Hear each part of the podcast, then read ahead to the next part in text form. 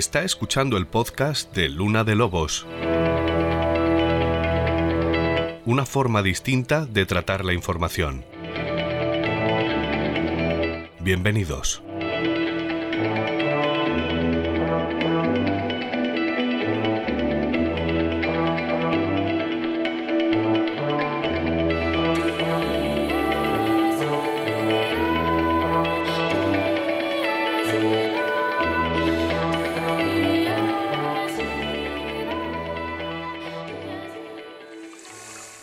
Está más cerca que nunca de recuperar el tesoro del navío Nuestra Señora de las Mercedes. Tras una larguísima batalla judicial, un tribunal de Atlanta ha rechazado el recurso presentado por Odyssey.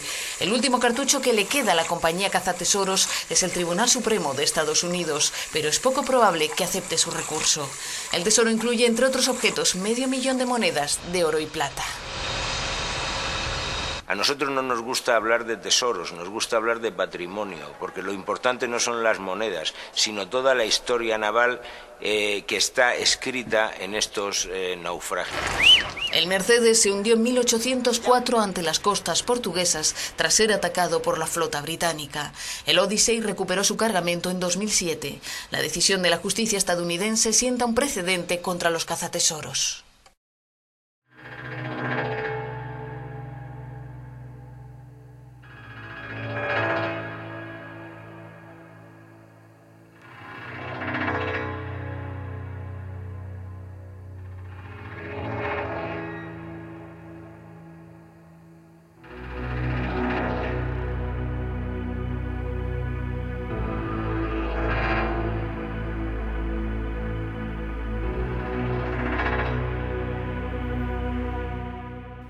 Les confieso que el de hoy es uno de mis temas favoritos. Siempre me ha parecido algo fascinante, sobre todo por esa capacidad que tiene para hacer volar la imaginación, para encender los sueños.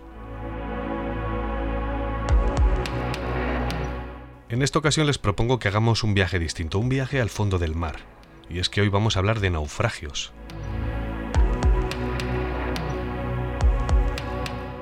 Fíjense en este dato. ¿Sabía que España es el país del mundo con mayor patrimonio histórico sumergido? Pues en efecto así es, pero no es algo demasiado extraño porque durante siglos fuimos un gran imperio, además de una potencia naval inigualable. Así que, aunque solo fuera por probabilidad, miles de nuestros barcos se hundieron antes de llegar a puerto. Además, hablamos de lugares, mm, bueno, muy alejados entre ellos, ¿no? Como por ejemplo el Caribe, las Filipinas, el Golfo de Cádiz o la peligrosa Costa da Morte. Lo interesante es que la mayoría de estos barcos llevaban en sus bodegas tesoros de incalculable valor que se perdieron sin remedio, pero que hoy siguen estando ahí bajo las aguas, durmiendo el sueño eterno del mar. Los expertos no dan demasiados datos, pero apuntan a que hay miles de toneladas de oro, de plata y de piedras preciosas bajo el mar. Es una cantidad tan descomunal que si lo sacáramos a la superficie estoy convencido de que no solo acabaría con la crisis que arrastramos, sino que nos pondría en un escenario económico muy distinto. Es cierto que no se puede comerciar con el patrimonio histórico, pero ¿acaso no seríamos un país más rico si, por ejemplo, la caja fuerte del Banco de España protegiera 2.000 toneladas de oro nuevas en forma de lingotes o monedas acuñadas en el pasado, en el siglo XV, por ejemplo. También es verdad que algunos objetos valen más por su manufactura que por su propio peso. Imagínense alguna máscara o un ajuar funerario de alguno de los reyes mayas del Perú.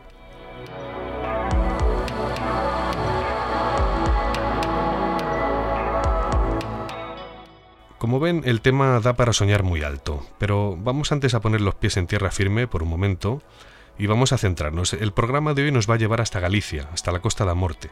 Fíjense en el dato. ¿Sabían que este es el cruce oceánico más peligroso del Atlántico? De hecho, fuera de nuestras fronteras se le conoce como el Gran Cementerio Marino. Y es que hace falta tener muy bien sujetos los galones para ser el capitán de un barco en mitad de un temporal en Costa da Morte.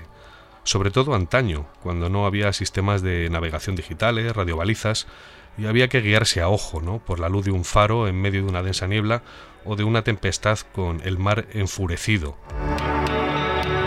Pero volvamos al asunto del oro, que yo creo que es casi lo que más llama la atención.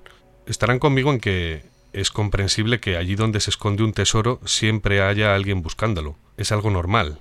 De hecho, si se dan cuenta en la actualidad, aunque parezca mentira, existen piratas modernos, no se lo pierdan. La amenaza es tan real como que en 2007 lo vimos en directo con el expolio de la fragata Nuestra Señora de las Mercedes. No sé si recuerdan el nombre del barco, se llamaba Odyssey y se trataba de un navío, mm, eh, un barco de cazatesoros que se hizo con un botín de 590.000 monedas de oro y plata. Fíjense el dato, nada menos 590.000 monedas. Por fortuna, nuestro Estado, el Estado español, litigó y ganó el juicio varios años después. Así, por fortuna digo, el tesoro fue devuelto y hoy se exhibe en un museo naval en Cartagena, en Murcia. Pero el del Odyssey no fue el primer caso de un robo ante nuestras narices sin que pudiéramos hacer nada. Hubo un precedente en 1995 del que hablaremos a lo largo del programa. Estamos hablando del caso del Douro. Bueno, no voy a extenderme mucho más. Si se quedan a escuchar, les invito a hacer un viaje por el fondo del mar de la mano de un tipo muy interesante. Él es arqueólogo, es gallego y lleva más de 30 años localizando y protegiendo todos estos tesoros hundidos. Su nombre, Miguel San Claudio. Muy buena luna, creo que le tenemos por ahí. ¿Qué tal, don Miguel? Muchísimas gracias por atendernos. Hola, buena luna. Noches. Muy buenas. Oye, mm, debe ser frustrante conocer la localización exacta de tantos barcos cargados de, de tesoros y no poder sacarlos a la superficie, ¿no? Bueno, no solo los barcos cargados de tesoros, que no es el objetivo de nuestro trabajo, pero sí conocer tanta riqueza patrimonial, tantos tantos elementos de, nuestra historia bajo el agua y que no seamos capaces de, ofrecérselos a la sociedad como nos gustaría. Eso es cierto. Costa de Morte, que es eh, donde te manejas eh, más habitualmente, es la zona del Atlántico más peligrosa para la navegación. ¿Es esto cierto? ¿Cuáles son las cifras? Bueno, eh, sí, en parte es, cierto por cuanto hay una, una gran cantidad de buques que, navegan todos los años frente a estas costas y eh, eh, tan elevado tráfico mercante, tan elevado tráfico de, buques, pues provoca que, aunque solo sea por, por, pura, por pura causalidad, que numerosos buques se, se hayan hundido en esta zona. El, número jamás lo, sabremos, pero es sin duda muy elevado y alcanza varios miles de naufragios en las costas de Galicia. De todos ellos, pues conocemos alrededor de 2.000, de 2.500 fehacientemente, pero esto no es más que un porcentaje del, total de los naufragios en las costas gallegas. Se dice de todos modos que detrás de ese nombre de Costa da Morte hay una leyenda negra, hay una invención que tiene bastantes años ya, creo que siglos. ¿Es esto cierto? Bien, eh, la denominación de Costa de Costa da Morte o Costa de la Muerte en español es un es una denominación que nace en España en el romanticismo y es una manera de nombrar una zona en la que a partir sobre todo de la, de la navegación a vapor pues los naufragios se, se multiplicaron. Y esto en aquellos tiempos de, de esto de, de tiempos románticos de, de esa de esa sensibilidad exaltada pues llevó a que, a que algunos autores, a eso, a finales del siglo XIX, principios del siglo XX, pues pasaran a, denominar esta costa como la costa, la costa la morte, otros le llamaban a costa do pranto, ¿no? la costa de los llantos, de, de las lamentaciones, eh, y, sí, bueno, es, es una denominación que refleja bastante bien las pérdidas, sobre todo de, vidas humanas que hubo, que hubo en estas aguas. Hay una leyenda que dice que se hacían fachos en galego, o sea, eh, como eh, lumbre, hogueras en los acantilados para desviar a los barcos y hacerlos encallar y así que se destrozaran contra las rocas. ¿Es esto cierto? No, eso, eso entra dentro de, eso, de ese mundo exaltado del, del, romanticismo, ¿no? En el cual pues se busca eso, los extremos, ¿no? Los hombres salvajes, las muertes violentas, la naturaleza desatada. Y esto pues eh, no es más que la traslación de, leyendas y de algún hecho cierto, pero que nunca se produjo en aguas en aguas gallegas de, barcos hundidos eh, a propósito y que fueron posteriormente asaltados. Nosotros hemos revisado la documentación de miles de naufragios, las declaraciones de miles de tripulantes, de supervivientes y no hay ni un solo caso, y cuando digo es ni uno, es que ni, ni uno en el cual los esta, estos supervivientes pues comentaran nada respecto a luces que los hubieran engañado o a, o a, temas eh, o a temas similares.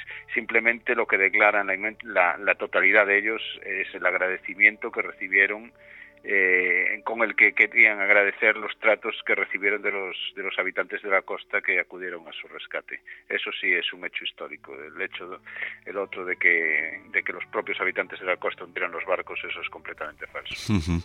De todos modos, hablábamos del término Costa de la Muerte como una invención, como comentabas tú, hace siglos, pero sí que es cierto que es una zona en concreto con unas características climatológicas y orográficas eh, bastante complejas. Eh, eh, sí, evidentemente, estamos completamente abiertos al, Atlántico, es decir, no estamos frente a un océano expuesto a, expuestos a los trenes de borrascas que, sobre todo en el, en el invierno, cruzan el Atlántico y eh, eh, esto supone pues un riesgo evidente para, para los para los buques.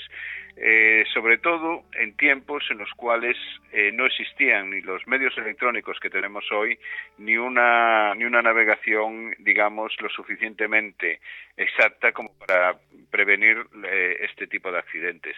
Es muy habitual que los los temporales que se registran en Galicia, que son eh, siempre de componente oeste, pues eh, eh, provoquen que estos barcos se desvíen hacia el este en su navegación.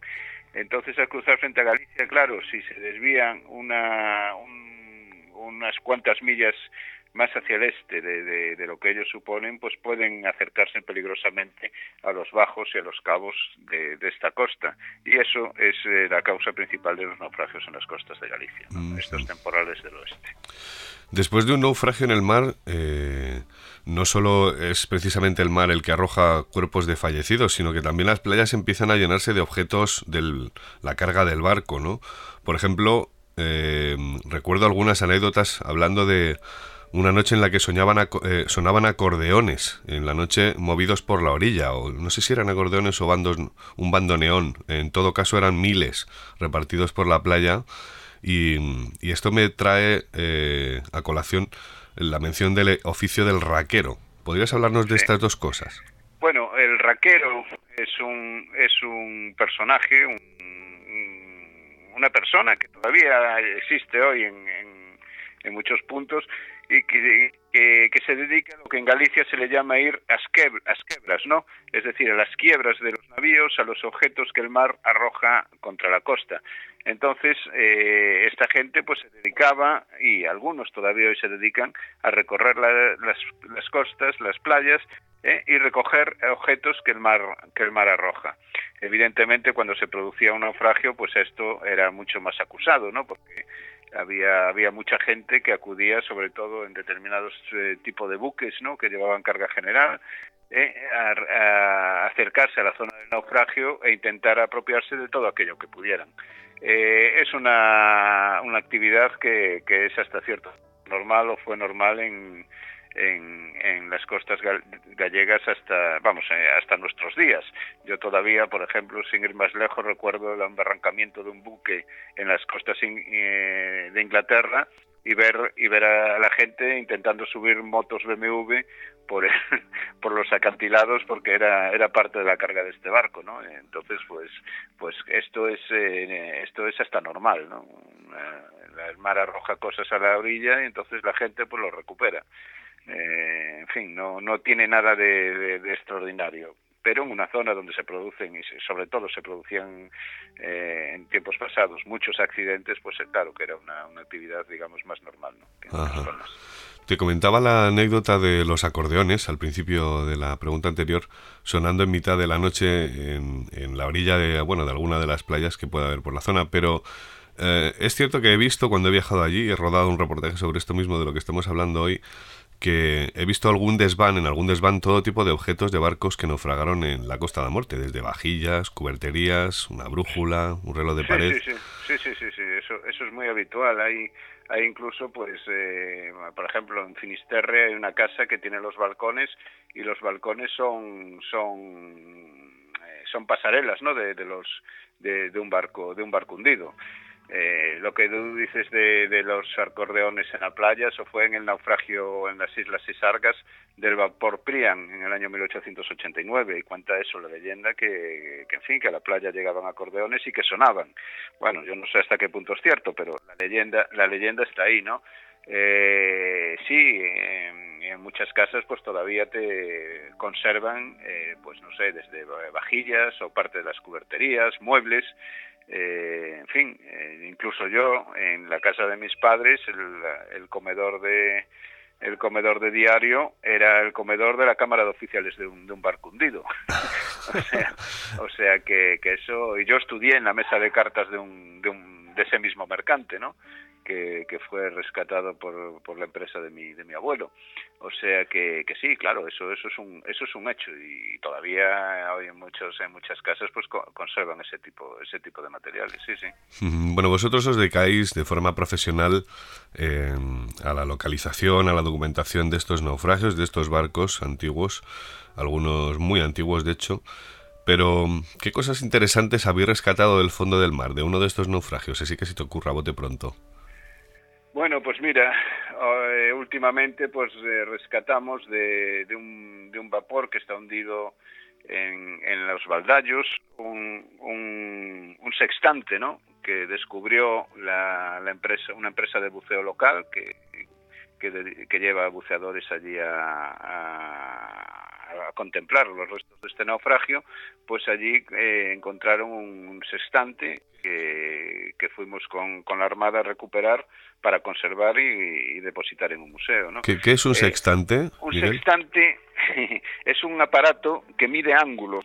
¿eh? Uh -huh. Entonces, este, con este aparato tú mides la altura de diferentes astros y con este y con esta con estas alturas tú te puedes situar en el mar no Entiendo. probablemente pertenecía a alguno de los oficiales de, del barco y es un el sextante más antiguo que, que, se ha recuperado hasta ahora en aguas de Galicia no uh -huh. un barco que se había hundido en el año 1843 un vapor de paletas y este es un elemento y bueno y de otros lugares pues por ejemplo hemos recuperado eh, un anillo de compromiso, por ejemplo, un, en, el vapor, en, el, en, el, en el naufragio del, del vapor Green Liverpool, eh, unido a la playa de Gures, en C, y eh, con el nombre de, de, de, la, de la mujer, ¿no? Eh, el anillo de compromiso de una mujer con su nombre, y que pudimos rastrear eh, posteriormente eh, a través de los archivos y localizarla y conocer toda su historia. Eh, siempre encuentras cosas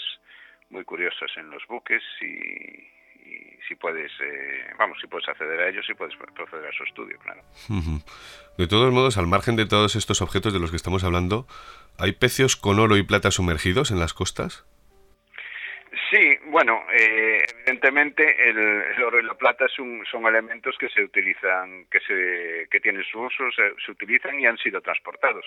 Entonces sí hay barcos que se hundieron en, en, en, las costas en las costas gallegas, incluso algunos con grandes cargamentos de plata, ¿no? Como puede ser el Esquiro que se hundió que se hundió en, la, en los bajos de los Meixidos cerca de la ría de Muros o eh, eh, o por ejemplo el galeón el galeón San, San Jerónimo hundido en, la, en, la, en las costas de, de, Corcubión con un cargamento de monedas de plata. Eh, claro claro que, que, que, existe. Y luego pues eso buques que, que transportaban pasajeros y que han perdido su, su, su equipaje y entre ese equipaje pues eh, podía haber joyas, eh, piedras preciosas, elementos de, de, lujo, como es por ejemplo el precio que, me refería antes del Green Liverpool, ¿no?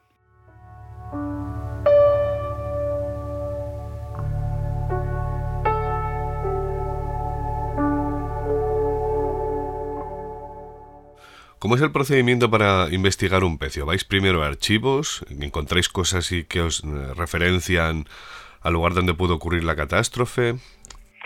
Bueno, eh, el proceso, el proceso no es así de fácil. Si fuera así sería muy sencillo. El proceso empieza porque alguien, eh, una administración principalmente, te financie la actividad, que eso es lo complicado y eso es donde tenemos todos nuestros problemas. Luego eh, es mucho más proceloso navegar en el, en el ámbito político, en el ámbito de la cultura, que, navegar en los archivos o incluso en el mar. El problema es encontrar los fondos para desarrollar una investigación. Entonces, eh, una vez que, lo encuentras, eh, esos fondos, pues sí, el, paso es eh, archivos y luego el trabajo el trabajo de campo en el mar. Pero normalmente la, actividad arqueológica en España es una actividad reactiva, es decir, normalmente se produce el hallazgo de un bien y entonces es en ese momento cuando se pone en marcha la administración o no, la mayor parte de las veces no, para conservar eh, y eh, estudiar esos, esos restos. Entonces, normalmente el, el, es eh, al revés. Aparece un naufragio, un elemento de, interés, y en ese momento es el momento en el que intervienen los, los arqueólogos. Has hablado antes del barco del Great Liverpool que está, has comentado, hundido en la en C, ¿no? muy, muy cerquita de la playa y que era un barco que traía objetos preciosos desde la India, precisamente, es decir, un cargamento con increíbles riquezas. ¿No se ha sacado todavía este barco? No, eh, curiosamente en este país, pues eh, el poco caso que le hacemos a la cultura todavía se demuestra menos en el mundo en el mundo del patrimonio cultural subacuático, ¿no? Este es un buque, es un buque inglés hundido en el año 1846, que era un buque correo que traía eh, materiales eh, quiero decir, un cargamento de objetos de lujo y traía además un, un, pasaje constituido por, principalmente por altos funcionarios de la Administración Imperial Británica en la India. Entonces esta gente era gente con, con muchos posibles, transportaban elementos de mucho, de mucho prestigio como porcelanas chinas o porcelanas eh, británicas o sus propias joyas familiares, eh, piedras preciosas, son elementos todos ellos que encontramos en el fondo del mar en este pecio y también pues un cargamento de colmillos de marfil y eh, algunas figuritas de marfil ya, ya talladas. Pero eh, curiosamente, ninguna de las administraciones, ni el Ministerio de Cultura ni, ni, la Administración Autonómica, pues encontraron nunca el momento o el interés suficiente para, para estudiar y para recuperar y para poner a salvo la riquísima eh, riqueza patrimonial que tiene que tiene este barco a bordo ¿no? es una cosa de que, que, bueno que ocurre no solo en este pecio porque también conocemos otros muchos algunos galeones algunos barcos históricos muy antiguos con unos cargamentos impresionantes de, armamento del siglo XVI o de equipación médica que sin embargo tampoco eh, merecen la atención de, las administraciones para, para, al menos para su conservación. Ya no decimos ni siquiera su extracción o su estudio, que eh, podríamos podríamos pensar que, que, que, no hay medios o no hay fondos, pero al menos sí para conservar lo que lo que se encuentra bajo las aguas y evitar que se siga deteriorando o que llegue a desaparecer no solo a manos de desaprensivos que también, pero sí también por los propios procesos eh, naturales del mar, ¿no? Por los temporales, las corrientes, etcétera. ¿Existe algún tipo de contabilidad efectuada hasta la fecha en la que tengamos constancia de la cantidad de oro que pueda haber y de piedras preciosas, de plata, de metales bajo las, bajo las aguas de nuestro país? Bueno, hay, eh, se han hecho algunos estudios en, sobre todo en el área circunscrita a la bahía de Cádiz, ¿no? En la desembocadura del río Guadalquivir. Eh, sí, hay, hay, ya digo, hay hechos estudios sobre este tema y, bueno, claro, es, es, impresionante la cantidad de, de, restos que de metales preciosos que se encuentran que se encuentran en el fondo del mar pero claro, eh, estamos en lo de siempre también. Tampoco estamos nosotros eh, buscando precisamente eh, este tipo de, metales eh, preciosos porque no es nuestra tarea. Y además, en España, tal y como está la legislación, pues estos elementos nunca podrían ser objeto de comercio, ¿no? Tendrían que ser siempre, eh, primaría siempre el valor patrimonial de ellos sobre cualquier otro. Lo he pensado más de una vez, pero no, no, no te da la sensación, Miguel, de que si sacáramos todos los pecios con tesoros del fondo de nuestras costas la crisis se acabaría para España. si fuera así de fácil, créeme que ya hace mucho tiempo que se, que se hubiera hecho. No, primero eh, es, un, es una tarea que sería muy costosa, es una tarea que, que sería eh, dificultosa, no imposible, porque todos sabemos que en, esta vida hay muy pocas cosas imposibles, pero eh, encontraríamos también el inconveniente de que, o vamos, o la realidad, no, no, tiene por qué ser un conveniente, de que los e-, elementos que, que, eh, que valiosos o los tesoros que tanto tanto gustan a los legos, pues estos elementos no podrían ser objeto de comercio, es decir, no se podrían vender y sería pues eso, como a ojos de patrimonialmente hablando, eh, valdría tanto un lingote de, de, oro como un, como un lingote de plomo o como un ánfora, ¿no? Eh, sería el valor testimonial de ese patrimonio, de ese objeto de, un momento histórico. Bueno, no dejaría de todos modos de ser un activo de lo que es la riqueza de un país. Véase, por ejemplo, el Guernica no está hecho en oro, pero sin embargo mm, no se sabe lo que vale, es incalculable, ¿no? Ese cuadro. Y es una parte patrimonial importante, es un valor, ¿no? Eh, eso, eso a lo mejor ya sería una, una tarea de economistas. Eh, sí, el tener 15 eh, toneladas de oro, aunque no los puedes vender, a lo mejor sí, sí tiene un valor, pero vamos, no, no, es, no es nuestra misión ni es nuestra, nuestra nuestra preocupación. No, no, ahí no puedo decir nada más. Una cosa, ¿cómo son las leyes? Es decir, si yo me encuentro un tesoro, lo normal es dar parte de ello, imagino a la Guardia Civil, entregarlo, pero ¿me pertenece algo de este descubrimiento como el propio descubridor? Bueno, eh, si encuentras tanto un tesoro como cualquier objeto de interés patrimonial, tienes la obligación de comunicarlo a las autoridades tanto sea a través de la Guardia Civil o de las Consejerías de Cultura, de las Consejerías de Cultura de cada territorio, o bien directamente al Ministerio de Cultura. Eh, sí tienes derecho a, según la Ley de Patrimonio del año del año 85 de, del Estado, la Ley de Patrimonio, tienes derecho a eh, un 25% del valor de lo que hayas encontrado. Esto es así. 25% que eh, si son monedas de oro, por ejemplo, de un pecio, eh, o un tesoro que se encuentre en tierra, por ejemplo, eh, te que podrías quedar con el 25% de esas monedas o con una o con un pago a ese servicio. no, la ley está clara, es el 25% de lo que encuentres. El, valor de lo que encuentres. El valor, pero no lo que encuentres. ¿Perdón? Digo, sería el valor, pero no lo que encuentres, ¿no? El valor, el valor, sí, sí, sí, sí claro. Claro. Lo que encuentres no puedes, no puedes disponer de, ello. Lo que encuentres es patrimonio. Es, eh, es un elemento que no puedes, eh, no es tuyo, no, no puedes disponer de ello. Sería el valor de, lo que hayas encontrado. Muy bien. Creo que hay otras leyes eh, que hacen referencia o que diferencian a los barcos en si son entre militares o son barcos civiles. Es decir, Ah, ¿Qué es lo que ocurre, por ejemplo, con barcos hundidos españoles en el Caribe, por ejemplo? ¿Tenemos derechos sobre ellos? ¿Cómo son las leyes internacionales ahí?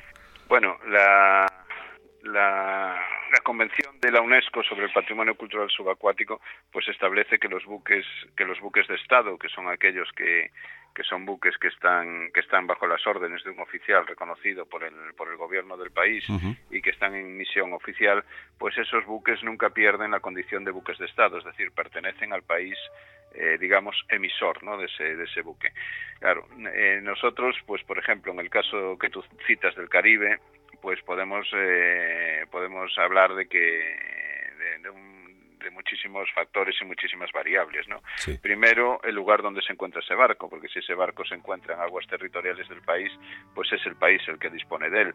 O si no, eh, un país, eh, por ejemplo, con un buque en sus inmediaciones puede alegar de que bueno, de que ese buque en el momento que se hundió pertenecía al Reino de España y el Reino de España pues era tanto la parte americana como la parte como la parte europea. Interesante. Eh, es decir, claro, hay hay un, hay muchísimas variables. En realidad el buque nunca deja de pertenecer al Estado, el Estado es España, en este caso el Reino de España, el reino actual de España, y ese buque pertenecería al Reino de España y nunca perdería esa, esa titularidad ¿no? sobre el buque y sobre lo que contiene. Eh, pero bueno, ya digo, luego hay un montón de variables, pues entre otras cosas que a España ni le importa ni nunca ha demostrado el menor interés en intervenir en este tipo de, buques. Curioso. Eh, la Junta financió hace años, o desde hace tiempo, un proyecto en el que estabas eh, involucrado tú, ¿no? Que es eh, proyecto de localización y mapeado de, de los fondos marinos a la búsqueda de todos los barcos hundidos en las costas galegas. ¿En qué consistió este proyecto? ¿Habéis terminado ya?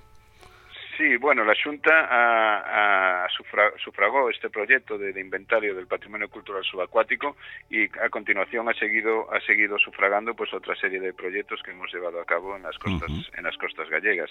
Es decir, todos los años pues eh, pues colabora o e invierte en, diferentes proyectos de arqueología subacuática. Y este en el que citas pues era un es un inventario sobre el patrimonio cultural subacuático eh, que conocíamos en el en en las costas de Galicia. Eh, se hizo un, inventario sobre una base de un sistema de información geográfica en la cual se volcaron todos los datos que conocemos hasta el momento de, elementos eh, de patrimonio cultural subacuático e incluso patrimonio cultural marítimo, ¿no? En, base pues a fortalezas costeras, que, puertos históricos, eh, castillos, etcétera, una serie de elementos, molinos de mareas, una serie de elementos relacionados con la cultura marítima también. Entonces todos estos elementos, ya digo, se, se volcaron en, un sistema GIS, un sistema de información geográfica, y que es un sistema que se, que se viene actualizando continuamente en base a los nuevos hallazgos, las nuevas investigaciones, los nuevos desarrollos que hay sobre el patrimonio cultural subacuático. Hay que decir que el patrimonio cultural subacuático nunca lo acabaremos eh, de, conocer, ¿no? El inventario, porque es tan es tan tan enorme y tan diverso que continúa incrementándose todos todos los años. Recuerdo haber visto en persona aquellas imágenes que me enseñaste eh, cuando nos conocimos hace ya casi 10 años y, y, recuerdo que no me permitiste en aquel momento sacar ni siquiera un trocito de imagen de ese mapeado del fondo marino y ahora nos contarás cómo lo hacíais porque, y me comentabas así, que no es bueno dar pistas a los malos. ¿Hay muchos malos dispuestos a expoliar un pecio? Sí, sí, lamentablemente sí, claro. Eh, todos sabemos que, los delincuentes no descansan y hay delincuentes en, todos los ámbitos que nos podamos imaginar. En este también, claro. Eh, eh, no hay no hay eh, elemento que pueda ser susceptible de, beneficio que alguien no intente aprovecharse de él, ¿no? Entonces, sí, en muchos casos es necesario pues no, no divulgar exactamente dónde están determinadas cosas por miedo a que desaparezcan o que se las, que se las puedan llevar, claro. Claro de todo lo que habéis investigado, cuéntame, ¿qué barco sumergido en las costas gallegas, eh, así que recuerdes, eh, se le pueda llamar la joya de la corona? Es decir, que tenga un cargamento de oro, de joyas o de lo que sea que sea inmenso, un cargamento inmenso. ¿Hay, hay alguno en concreto? Bueno, la joya de la corona en, los barcos hundidos en Galicia, en este momento, es el galeón Santiago de Galicia, que está hundido en Ribadeo. Pero, a pesar de que cuando se hundió llevaba un tesoro, este tesoro fue recuperado, o sea que no tenemos la menor esperanza en encontrar un tesoro allí, ni nos mueve ese, interés. Eh, el interés de ese barco, por lo que es la joya de la corona, es porque es sin duda el buque, el buque de guerra del siglo XVI español mejor conservado que conocemos en el mundo es un, es un barco impresionante, tanto en su construcción como en sus dimensiones, y que está hundido, ya digo, en la ría de Ribadeo a muy escasa profundidad. En cuanto a elementos valiosos en buques que conozcamos, pues sí, hay, hay varios, por ejemplo, el que ya hemos citado y que podemos seguir citando porque lo conoce eh, mucha gente, que es el Grill Liverpool. que está que está hundido en la playa de Gures y que tiene un cargamento impresionante ¿no? de materiales. Y así pues algunos, algunos otros más que, que también conocemos. Y que todavía sigue ahí ese cargamento, es decir, a la espera de que cualquiera vaya por ahí con unas gafas de buceo y lo expolie. Sí, sí, porque eh, está en una zona muy poco profunda, en un lugar muy muy muy accesible, pero también hay que hay que decir que, que estás eh, sometido a vigilancia, claro. Mm. Entonces eh, también es posible que bueno que puedas puedas hacer alguna maldad allí, pero a lo mejor también es muy posible que te cojan. Y eso sería un delito, claro. Claro, claro. Un delito además muy perseguido en la actualidad y, y bueno que tiene tiene penas bastante bastante sensibles. ¿En qué estáis trabajando actualmente? ¿En qué barco? Pues actualmente estamos trabajando, ya digo, en Santiago de Galicia, en este barco en Ribadeo, que por culpa de esta maldita pandemia que a todos nos ha estremecido, pues eh, estamos ahora mismo parados. De hecho, tendríamos que empezar esta semana que viene a trabajar allí. Pero bueno, a ver si con suerte podemos eh, abordar los trabajos en épocas más, más propicias.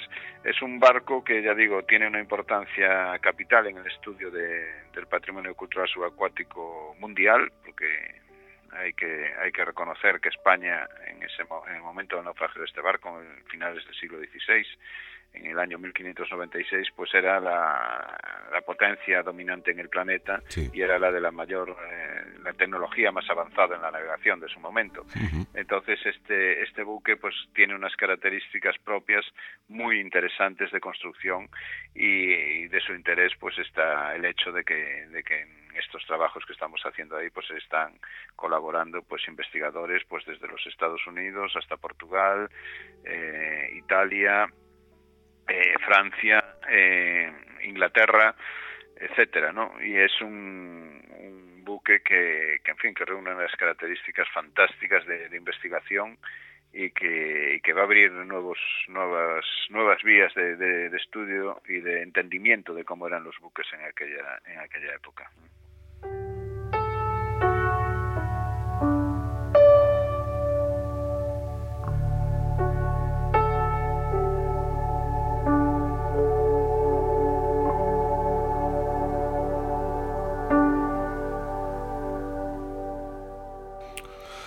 Vamos a hablar ahora de expolios. Eh, vuestro trabajo consiste en documentar y proteger todo este patrimonio sumergido, pero recuerdo como una mañana nos despertamos, hace ya unos cuantos años, con que un barco llamado Odyssey estaba expoliando un pecio cargado con oro y plata, en concreto Nuestra Señora de las Mercedes. ¿Qué es lo que ocurrió aquí? Es decir, eh, hoy ya sabemos qué es lo que pasó y de hecho hablábamos de esto en la introducción, recuperamos ese tesoro nosotros, pero creo que no ha sido el único expolio que hayamos podido presenciar a la cara. Es decir, estos robaron directamente a la cara, sin esconderse. ¿Cuál ha sido el expolio más grande ocurrido nunca? Digo en nuestras costas. Sí. Eh, vamos a ver, dices que un día nos despertamos eh, eh, sabiendo que habían expoliado el Nuestro Señor de las Mercedes. Sí. Bueno, esto no es esto no es del todo cierto. Lo que nos despertamos un día fue con que Odyssey había anunciado el hallazgo de un gran cargamento de, monedas de plata. en España creíamos eh, que ese o se creía que ese que ese cargamento de plata venía de un buque inglés que se había hundido en el Estrecho de Gibraltar que se llamaba el Sussex, que era que era un barco para el cual Odyssey estaba eh, gestionando permisos de explotación tanto en la Junta de Galicia como en el Ministerio de Cultura en Madrid. Eh, cuando en España se hizo este anuncio, eh, vamos, las administraciones todas pensaron que era que se trataba del, del Sussex, pero nosotros sabíamos, yo sabía positivamente que esta gente estaba documentándose sobre el Nuestra Señora de las Mercedes en, que se había hundido al sur de Portugal. Con lo cual, eh, vamos, di aviso personalmente al Ministerio de Cultura diciendo, mira, estáis equivocados, no es el SASES, es el Nuestra Señora de las Mercedes, que se hundió a 29 millas al sur de la, del Cabo Santa María en Portugal. Y esa fue la, el descubrimiento de qué barco en realidad era el que se, el que se había, el que habían expoliado estos, o sea cazatesoros americanos. Fuiste tú el que dio la voz de alarma. Sí, no, yo creo que es la primera vez que lo digo en público, pero, pero así fue. y probablemente desde el Ministerio de Cultura no me van a desmentir. y esto los eh, quiere decir, lo sabías porque habías investigado antes eh, los naufragios de esa zona, imagino. No, esto lo sabía porque yo sabía que Odyssey estaba buscando especialistas en el archivo de Indias que investigaran sobre este sobre este sobre este barco y es a partir de eso como yo me enteré del barco en el que ellos estaban. Aparte que las monedas que, que mostraban las primeras imágenes en la, en la, televisión no coincidían cronológicamente con el pecio del Sussex, que se había hundido mucho antes. Las monedas no, no, cuadraban y sí que cuadraban precisamente con el, con el, con el pecio de Nuestra Señora de las Mercedes, que era en realidad el barco que, que, ellos, que ellos habían expoliado todos sabíamos que, que, llevaba años trabajando en las aguas del estrecho, y cuando digo todos es eh, las administraciones y los profesionales que nos dedicábamos a ello, y todos eh, sabíamos que habían hecho hallazgos impresionantes en aquella, en aquella zona, entre ellos el Sussex. Lo que no sabíamos es que se habían desplazado al sur de Portugal para buscar a Nuestra Señora de las Mercedes. Lo que sí sabíamos es que estaban empezando a investigar sobre ese pecio. Ahora que has hablado del archivo de Indias, ¿cómo actúan los exploradores en los archivos? ¿Qué es lo que están exactamente buscando ahí? Hombre, ellos buscan cargamentos valiosos, es decir, barcos que lleven una carga de metales preciosos normalmente, porque otros elementos valiosos, como puede, podrían ser tintes o, sedas o otros elementos que a lo mejor en peso hasta valían más que el oro, pero que al cabo de los, de los siglos se deteriora bajo el agua. Pero los metales preciosos se, eh, se conservan y se mantienen. Entonces, es, este es el principal objetivo de, estas, de, estos, de estos expoliadores. ¿no? eh, por eso digo que ojalá el, el, único problema que tuviera el patrimonio cultural subacuático español fueran los expoliadores, porque así al menos sabríamos que eh, los elementos que para ellos no tienen valor, pero que sí que tienen un gran valor histórico, estarían protegidos. Pero lamentablemente el tema de los cazatesoros no es más que una pequeña parte del problema general de la protección del patrimonio cultural subacuático. ¿Cuál sería el otro? Pues mira, hay muchos factores, pero quizás uno de los más insidiosos y más eh, y más y, y, más terribles, ¿no? retos a los que se enfrenta el patrimonio cultural subacuático sean las obras públicas y sobre todo aquellas que se realizan en los ámbitos portuarios, principalmente los dragados. En el fondo de un puerto se depositan los materiales que caen por las bordas de los barcos o que sí. son arrojados desde los barcos y que constituyen un registro arqueológico eh, fundamental en muchos casos para estudiar la historia de esos puertos, ¿no? Es decir, elementos que provienen de otros lugares, ¿no? Por ejemplo, eh, vamos a pensar en un puerto mediterráneo, pues con elementos que procedan de Grecia, que procedan de Egipto, que procedan de Roma, pues eso nos va a, a explicar muy bien la evolución histórica de ese puerto. Uh -huh. Pero si en una semana una draga arrasa con todos los fondos de, ese puerto, pues perderemos para siempre las noticias y la información que esos, que esos fondos nos podrían facilitar.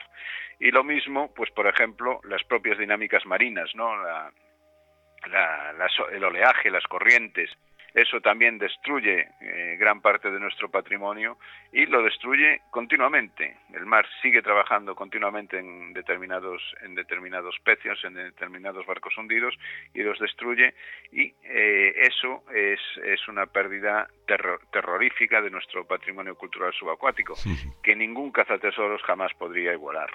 Vaya.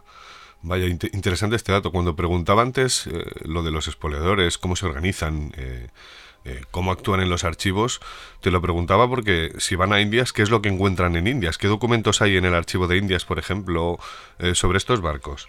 Pues mira, eh, tenemos en España tenemos los mejor, el mejor sistema de archivos del mundo. Eso es una verdad eh, meridiana. Entonces, eh, eh, la famosa burocracia española, de la que tanto se ríen muchos, eh, muchos anglosajones, por ejemplo, sí. pues provoca que tengamos documentado prácticamente todo.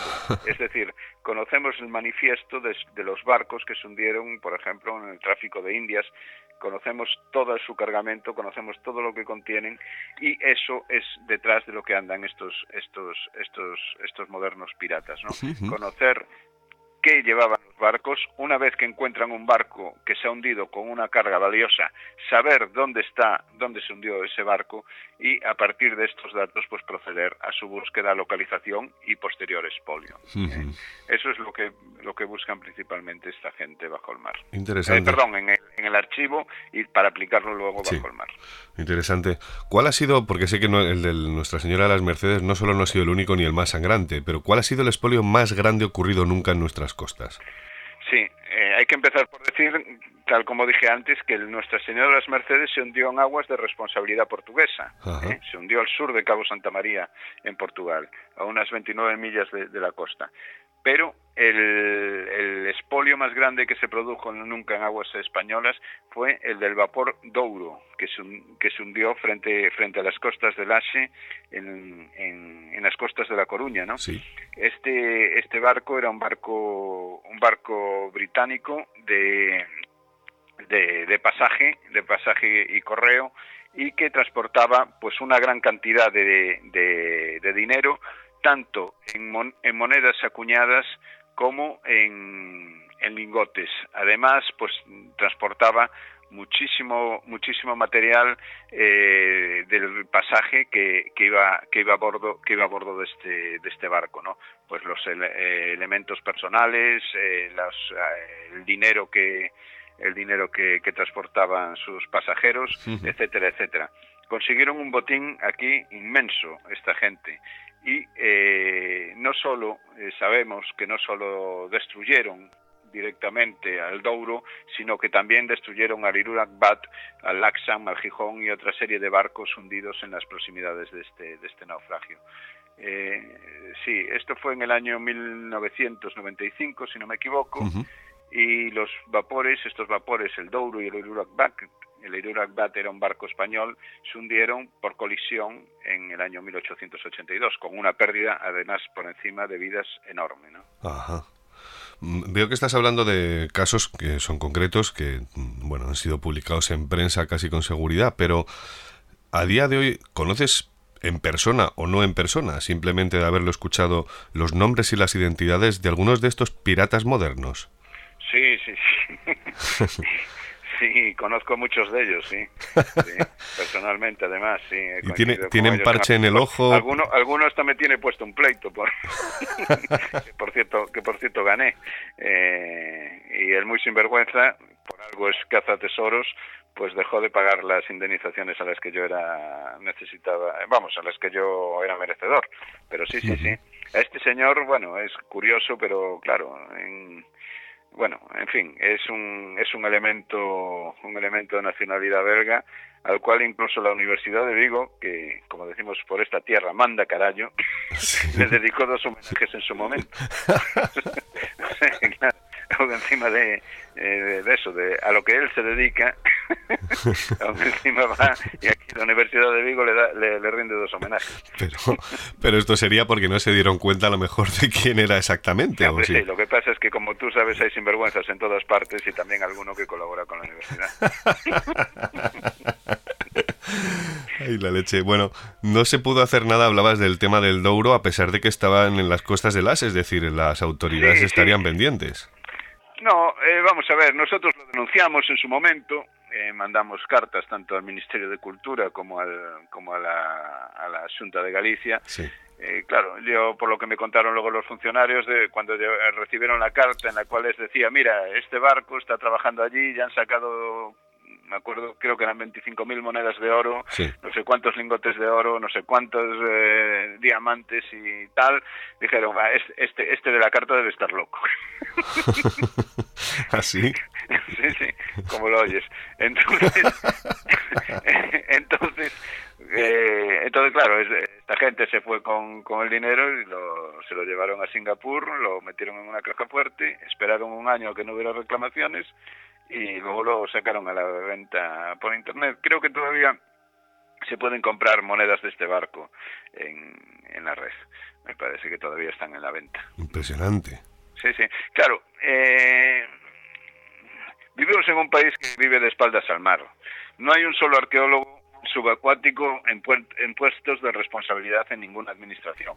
Entonces, claro, tú le llegas a un señor que que bueno, que sabe del mar, pues que moja y que está al fin, eh, que está después de la playa y le dices, mira, aquí está pasando esto, esto y esto, y claro, el señor dice, este, este me, debe estar vendiendo una moto. Sí. Claro, no, nadie sabe de esto, entonces claro, pasa esto. Hombre, ahora después del, del caso de las Mercedes, quizás eh, sean más conscientes, ¿no? Pero ya te digo, en, en, estos en esos tiempos, pues pues no.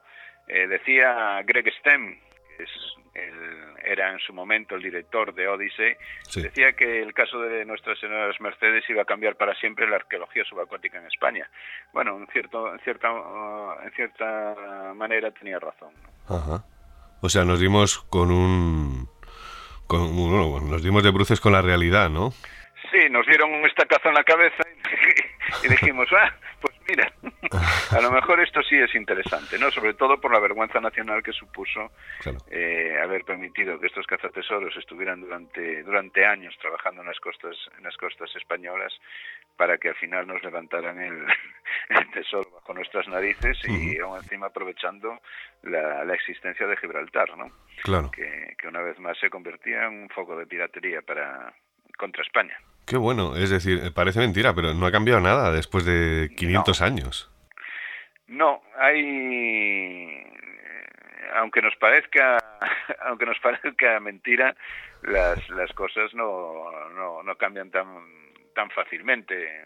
Eh, hay un elemento que no ha cambiado prácticamente desde, desde que se enfrió este planeta, ¿no? Y es el mar. Y el mar tiene una, una dinámica y, unas, y unos aspectos propios que continúan. Y, la estrategia marina en estos momentos es muy similar a la que podía haber en el siglo XVI, ¿no? La geoestrategia. Entonces, pues estos, este tipo de cosas pues nunca cambiarán. Eh, es, es, es, así. Lo que pasa es que, claro, eh, vuelvo a repetir, en España vivimos de espaldas al mar, nadie sabe, hay muy poca gente que tenga sí. una verdadera una verdadera conciencia marítima y no tenemos que olvidar que, que, España no es más que un archipiélago constituido por una por una península y varias y varios y varias y varias islas eh, es decir el mar nos condiciona muchísimo. Pero al vivir de espaldas a él pues no somos capaces de, de apreciar de apreciar su importancia. Vaya por Dios. Bueno veo que hemos hablado de muchos momentos históricos a través de los barcos que son casi los que de alguna, manera rescatan la historia, nos la ponen otra vez a la vista, ¿no? Cosa que es muy bonita, es muy interesante. Pero yo me pregunto qué hay, qué nos dejó la Segunda Guerra Mundial en nuestras costas, o especialmente eh, allí en las costas gallegas. ¿Hay algún submarino hundido, por ejemplo, algún submarino alemán? Pues mira, eh, alrededor de Galicia, en, en, los, en las 200 millas que eran que son eran la, zona económica exclusiva española, pues hemos localizado 25, 25 submarinos alemanes hundidos. ¿eh? Y eh, también eh, un gran, una gran cantidad, pues creo que son unos 40 o 42 aviones, aeronaves estrellados sobre el mar en aquella época. te decía antes que las condiciones geoestratégicas del mar prácticamente no han evolucionado. Y, frente a Galicia, como te decía antes, pues discurre gran parte del, del tráfico comercial eh, europeo. Eh, vamos, gran parte no, la inmensa mayoría del tráfico comercial europeo eh, del norte de Europa discurre frente a las costas de Galicia. Entonces, aquel que, que consiga dominar esta zona esta zona del mar, pues dominarán dominarán la política en la política europea.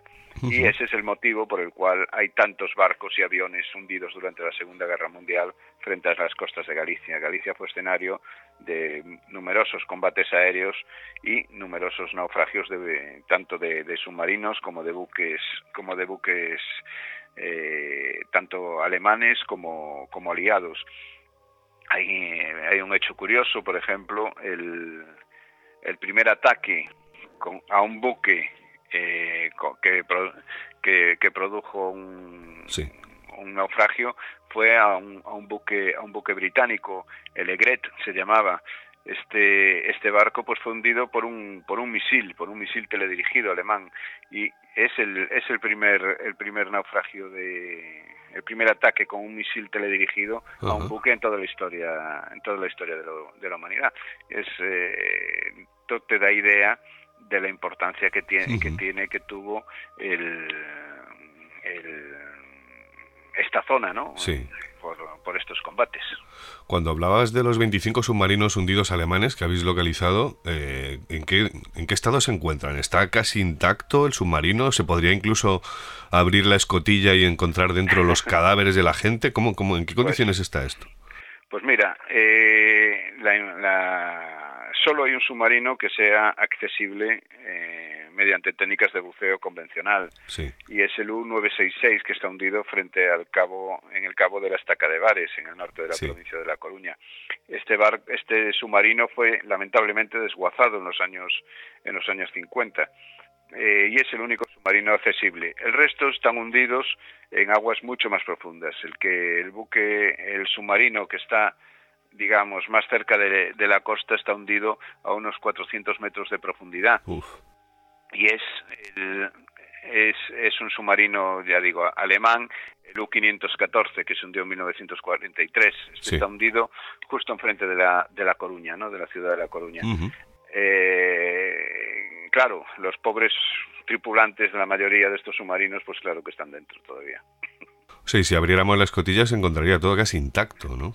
Bueno, aquellos que hubieran soportado la presión, porque me temo que, ninguno de ellos eh, que ninguno de ellos haya, aguantado la presión, porque este está a 400 metros, pero los hay que están hundidos a 5.000 metros de profundidad. 5.000 metros. ¿Y qué es lo que hace la presión con los cuerpos? Si es un uh, no, eh, vamos, el, submarino lo hacen implosionar, es decir, ah. la presión lo aplasta, el agua penetra dentro del, del submarino y bueno. Eh, todo pues se, desaparece, claro. Se destruye, es casi como si arrugamos un papel al bal, imagino, ¿no? Sí, sí, sí, algo así. habrá incluso hasta aviones, imagino, ¿no? Sí, sí, sí, ya te digo, numerosos bombarderos, eh, cazas pesados, hay incluso hasta un, hasta un planeador británico, un avión que no tenía propulsión y que iba los llevaban a remolque no de, desde desde otro desde otro aparato. Este era un, un planeador Horsa que iban hacia hacia hacia Gibraltar y los atacó un caza alemán caza de estos de gran radio de acción. Entonces el, el avión que remolcaba el planeador lo soltó y estos pobres se cayeron al mar no Vaya. un, un planeador sin propulsión. Claro eh, pero bueno, tuvieron suerte y fueron rescatados después de pasar varios días a la deriva en el mar.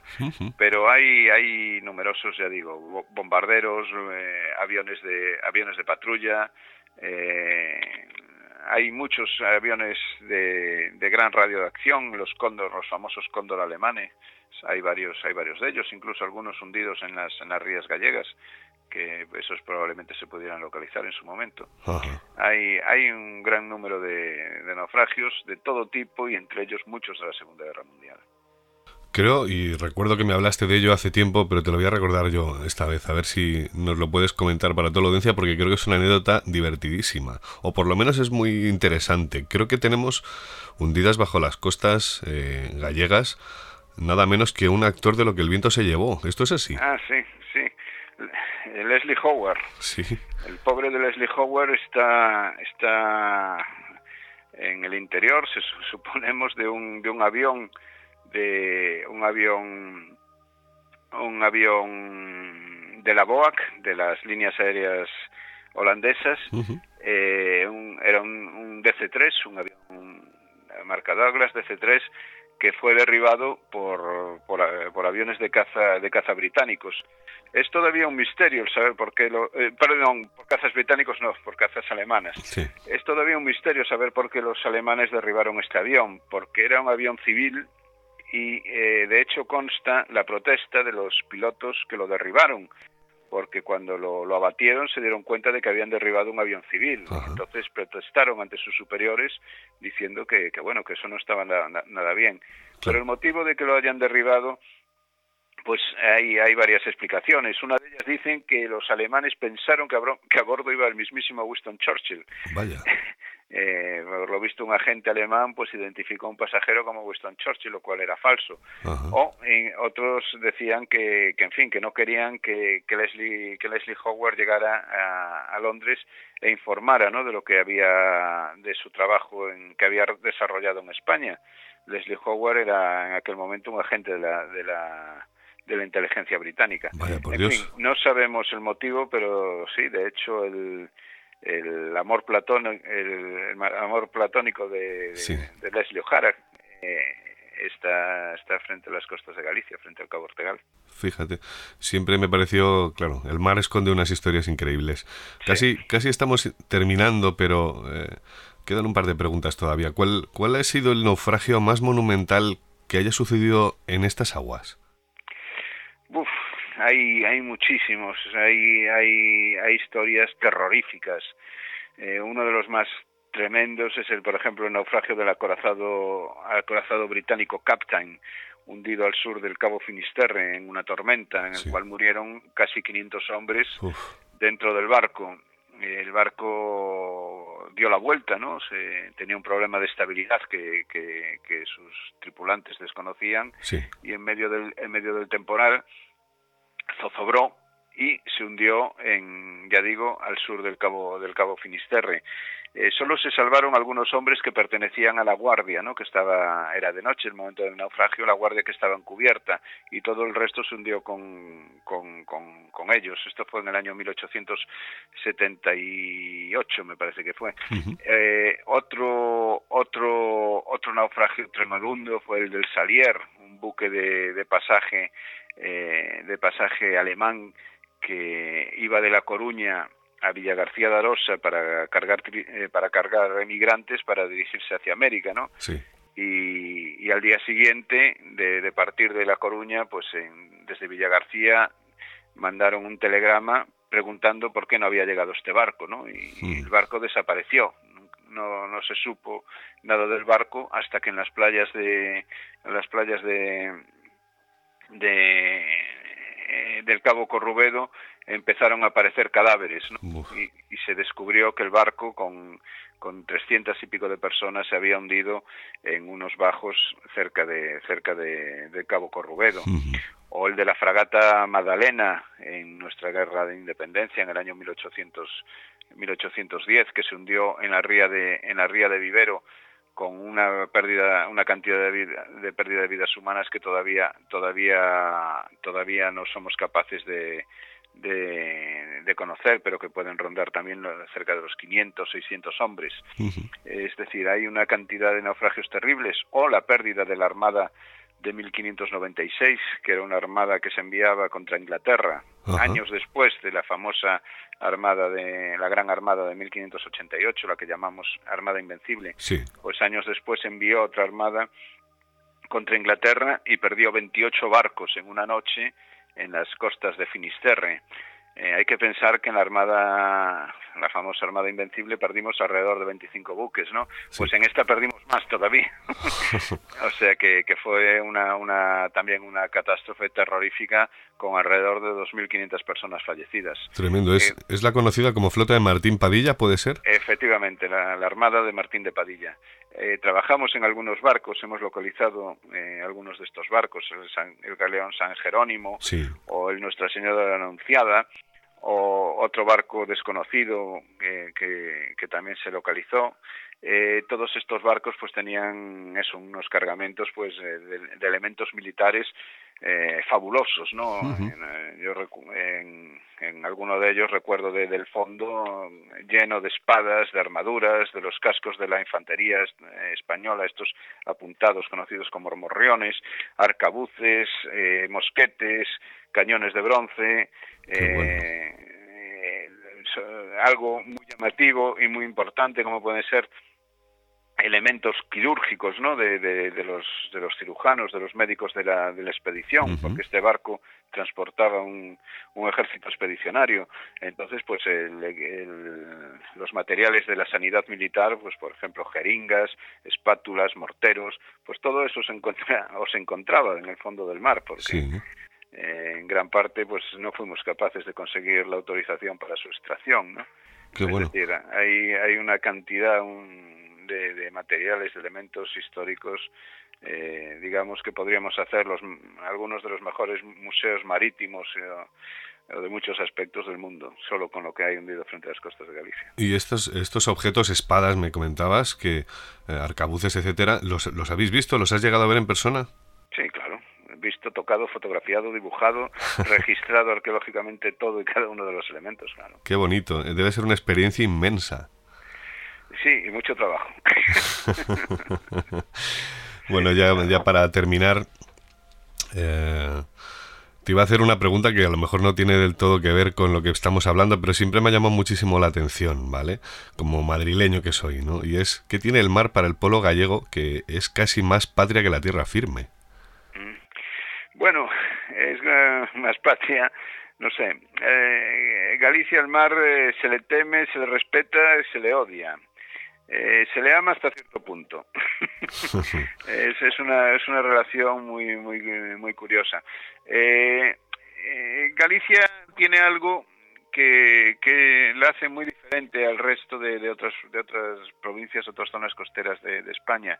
Y es que Galicia tiene, eh, vamos, tiene la, la, mayor línea costera de, de, todo, de todo nuestro país. Sí y ofrece además pues eh, espacios como son las rías de mucha riqueza piscícola de mucho de mucho aporte económico cosa que en la mayor parte de las otras zonas costeras españolas pues no se no se produce no uh -huh. esto esto provocó que, que en la antigüedad en Galicia pues no abundaran tanto los, los marinos digamos de, de, altura y sí mucho más los, eh, los pescadores en las zonas en las zonas costeras claro teníamos la riqueza delante de nuestra puerta no necesitábamos irnos a, claro. a, a, pescar a, a Terranova no claro. o, o, las ballenas pasaban frente a nuestras costas. El, eh, las merluzas, los congrios que exportábamos al resto de España, pues los cogíamos bajo delante de nuestras puertas. Claro. Pero eh, pero sí, a la larga eh, Galicia pues también desarrolló y fue durante algún tiempo pues una gran eh, fuente pues de, de buques de, de, altura. Y Galicia también tiene, tiene otra connotación, y es que, como decía antes, frente a ella discurren las líneas de comunicación más importantes de, de Europa sí. por vía marítima. Y claro, esto también te pone en una situación difícil, porque si pasa por las mercancías, pero también pasan los malos, ¿no? Claro. Entonces, armadas enemigas subiendo y bajando, piratas subiendo y bajando y tal, pues también en muchas ocasiones hacía de las costas gallegas un lugar eh, francamente peligroso para vivir. Curioso. Eh, sí, eh, por ese motivo yo creo que muchas veces en Galicia pues vemos al mar con cierta desconfianza, ¿no? Como un sitio, eh, cuidado, que hay que tener cuidado. Y, uh -huh. Pero bueno, lo sé también que, que, lo amamos a muerte y que, que no podríamos vivir sin él. ¿no? Muy bien, Miguel. Oye, ha sido una entrevista maravillosa. Ya es uno de mis temas favoritos, el tema de naufragios. Ojalá podamos hablar contigo en otra ocasión para contarnos algún descubrimiento nuevo que está siempre dando titulares en los diarios gallegos y de vez en cuando en los nacionales. Y ya digo, te agradezco mucho esta entrevista que estoy convencido que la audiencia la ha disfrutado muchísimo más que yo pues eso eso es lo que esperamos y que y que bueno que despertar un poco la conciencia marítima de este país que yo ya he dicho muchas veces que la hemos enterrado con Carlos III uh -huh. es tiempo de, de, volver a aprovechar del mar todo lo que nos puede ofrecer. El mar no es un el mar es una fuente de oportunidades y es algo que tenemos que aprender a, a aprovechar no porque porque nos va mucho en ello. Muy bien pues ahí quedan dicho tus palabras. Muchísimas gracias Miguel a ti, a un, vosotros. Un abrazo. Encantado. Un abrazo.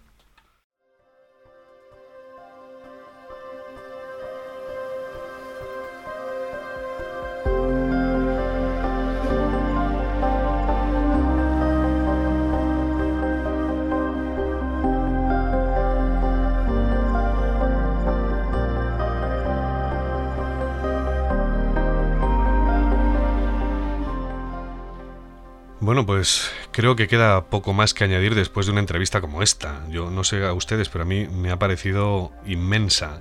Ya decía que este era uno de mis temas favoritos y que el programa no iba a defraudar. Espero que haya sido así.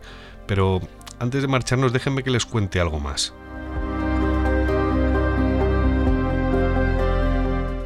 Les confieso que tengo la incómoda sensación de haber tropezado muchas veces con esta piedra.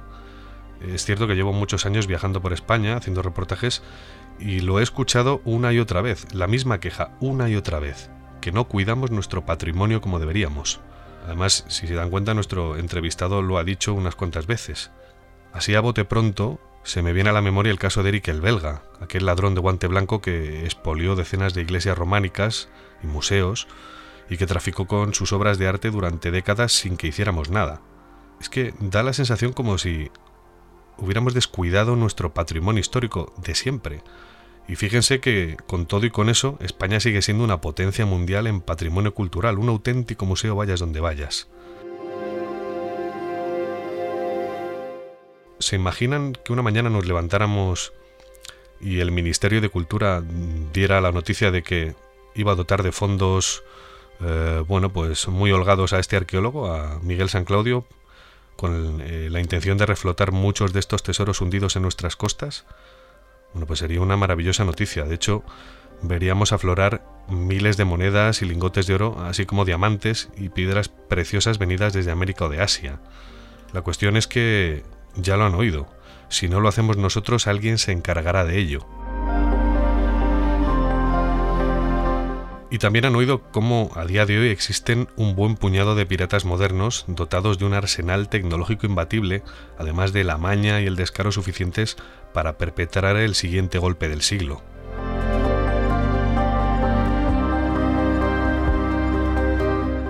En nuestras manos está el desenlace.